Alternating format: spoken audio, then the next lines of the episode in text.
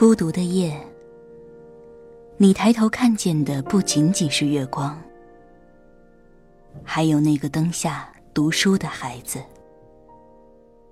这里是月亮下的读书小窝，欢迎收听月牙读书。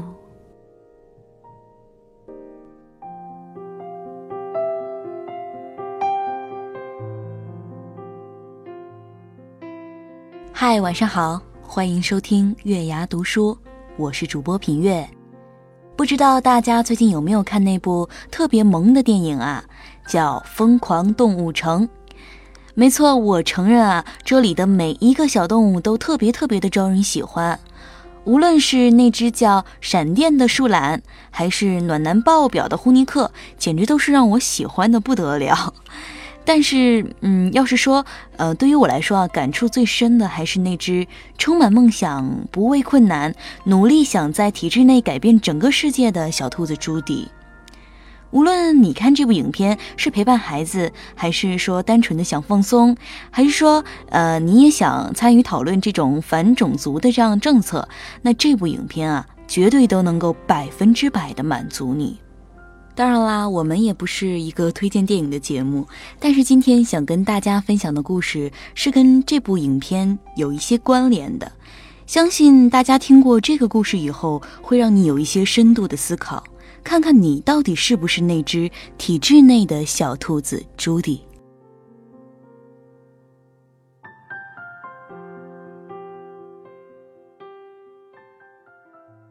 我曾经认识一个叫南的女孩子，很普通，大学毕业，专业是播音主持。其实，在北京的人都知道，别说一般大学了，哪怕是中国传媒大学毕业，即使学得再好。要是不认识人，也很难进入体制内的电视台工作。这就是现实。幸运的是，男的父母在北京还有一些人脉关系，找了找人，终于在体制内给他找了个实习的机会。虽然是实习，但是这姑娘还挺努力的。身边的同事都说她有能力、肯学习。每天早上扫地、沏茶、倒水，他全部一个人承包了。大家对他很是喜欢。他懂事、守规矩，再加上人脉关系也得力，人际关系处理得好，很快南就入职了。南很高兴，毕竟进入到了体制内，慢慢的生活也趋于稳定。他每天早上。挤地铁到了单位就开始不停的开会，开会领导讲的都是例行公事的官话，他漫无目的的在本子上记录着什么。他入职后经常习惯性漫无目的的看着电脑屏幕，淘宝成了他每天浏览最多的网站。每周出去采访的机会很少，出镜的机会就更少了。难说他喜欢出去采访。哪怕累点儿，他也不希望每天太闲，毕竟这才是他来到这儿的初衷。可是青蛙在温水里慢慢会适应的，久而久之，他也不喜欢出去了。每次采访，他也学会了抱怨这儿抱怨那儿；每次出镜，他也学会了偷懒。有天，我和南出来喝咖啡，他告诉我在电视台两年了。他不但专业知识没有进步，大学学的很多东西，慢慢的都忘了。我问：“这是为什么啊？”他说：“闲的呗。”我说：“真的没有一点儿进步吗？”他说：“也有啊，就是学会了为人处事。”我说：“嗯，那这也是进步啊，任何地方都脱离不开人际关系。”他说。你知道我是最讨厌这些虚的。那天我们主编说了个笑话，明明非常无聊，不过所有的人都在脸上挤出了灿烂的笑容，即使再尴尬也要强迫自己笑，这种感觉真叫人恶心。我说：“那你呢？你笑了没有？”他低头喝了口咖啡，说：“这就是我现在很讨厌这个地方的原因。”价值观明明不同，还必须要假装一样，真的很别扭。其实，无论体制内还是体制外，人际关系到哪儿都很重要。不会说话肯定让人讨厌，只会说话不会做事也肯定会遭到除了领导以外的其他同事议论。他说：“早知道稳定是这样，他宁愿当初不找人进来了。他也不知道要不要辞职，毕竟如果现在不辞职，到了三十岁有了孩子。”就真的没法动了。我没说话，不知道给他什么样的意见。那天晚上，我给他发了条微信。真正的勇者不是抱怨，而是在别人看不到的时候努力。虽然人在体制内，但一定要保持随时离开体制的能力。过了许久，他回了我一条微信：“我明天晚上找你喝酒。”第二天。我们在三里屯的一个酒吧见面，聊了一个晚上。我和他讲我另一个朋友的故事。小斌是一个优秀的不能再优秀的小伙子，本科是山东的一个二本的学校，研究生考到北京，非常有能力，而且为人处事大方得体。研究生毕业想在北京考公务员，结果考了两年还是没有结果，进入体制内。是他的梦想，在花了不少钱、托了不少人，还是没有流经希望的情况下，他选择回到自己的家乡，进入了一个事业单位。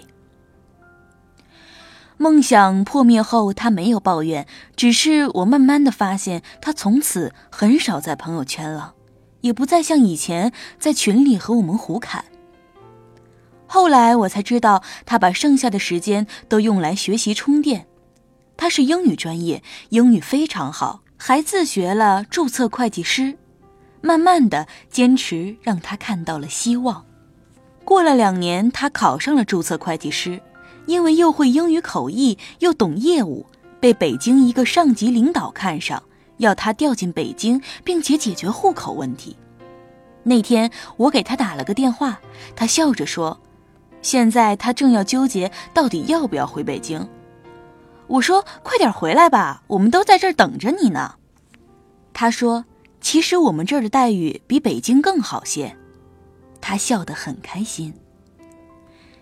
前几天他发了一个朋友圈，说体制内的人生有两种，第一种人是靠人际关系活着，这种人是庖丁解牛的高手，游刃有余。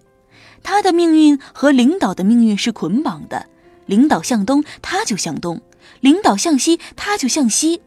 领导打狗，他不敢骂鸡。如果碰到英明伟大的领导还好，如果碰到二货领导，就算你是孙悟空，也得夹着尾巴当猴孙子。第二种人是靠自己的能力吃饭，这种人就像一个 U 盘，无论放到苹果还是 PC，都会读出内容来。他的命运只和自己的能力有关，只要不是对人际关系一窍不通，往往到哪个单位都活得很滋润。他说他就是这样的人。的确，当一个人的前途变成案板上的一块猪肉，你到底是做成回锅肉还是锅包肉，都由别人掌控。每天只能当体制内的寄生虫，一旦所谓稳定被打破，留下的。只是痛苦和迷茫。当然，体制内肯定也有很多积极向上的人，他们不安于现状，抓住一切能往上爬的机会。体制的牢笼不是禁锢他们自己的理由。曾经有个朋友说过这样一句话：体制内的人一定要记得随时保持离开体制的能力。这话不是让你离开体制，恰恰相反。是提醒你，即使在体制内，你也要不断的进步。你即使暂时有了安稳的环境，不代表你每天就能浑浑噩噩的度过，不代表你必须不断的学习进步。这个年头，知识淘汰的速度惊人，如果你不跟紧时代，终将是那只青蛙。别靠着领导的承诺活着。生活是自己的，你自己都不在乎自己活的质量，凭什么让别人对你的未来负责？后来，男的生活发生了巨大的变化，他还是经常和同事嘻嘻哈哈，不过只是皮笑肉不笑了。他依旧会给领导时不时发个微信，不过也是不走心的问候。他开始在别人看不见的地方奋斗了。南在喜马拉雅上开了一档节目，每天晚上读文章给大家。到了微信公众号，做起了自媒体。他报考了主持人资格证书，晚上下班经常去图书馆找资料，成了公号狗。现在他的微信公众账号有了一万多人关注了。他说要做成百万大号。就在去年十月，他的主持人资格证书顺利通过。前天我看他的朋友圈，用英文写了《肖申克救赎》里面的一句话，翻译过来大概是。有些鸟是永远关不住的，因为它们的每片羽毛都沾满了自由的光辉。每天都努力的人，在体制内还是体制外重要吗？后来，男的很多同事都离职了，男反而因为能力强得到了晋升。对于同事的离职，他和我说，他们辞职前不会做的事情。辞职后一样不会去做。很多人都是嘴上说着“世界这么大，我想去看看”，每天依旧朝九晚五的混日子，抱怨生活压力大，没有保障。按马云的话说，就是晚上想想千条路，早上起来走原路。其实只是世界在变，你没有变。生活是自己的。无论到哪儿，都应该有一颗向上的心。一定要知道，很多你无法马上解决的问题，辞职之后一样无法解决。成功是需要无数个单独奋斗的夜晚和无数种寂寥无助堆积成的。别抱怨身边的不公，别羡慕别人的生活，别后悔自己选择了体制的牢笼。只要你在进步，这个世界就是你的舞台。枷锁也会变成你的翅膀。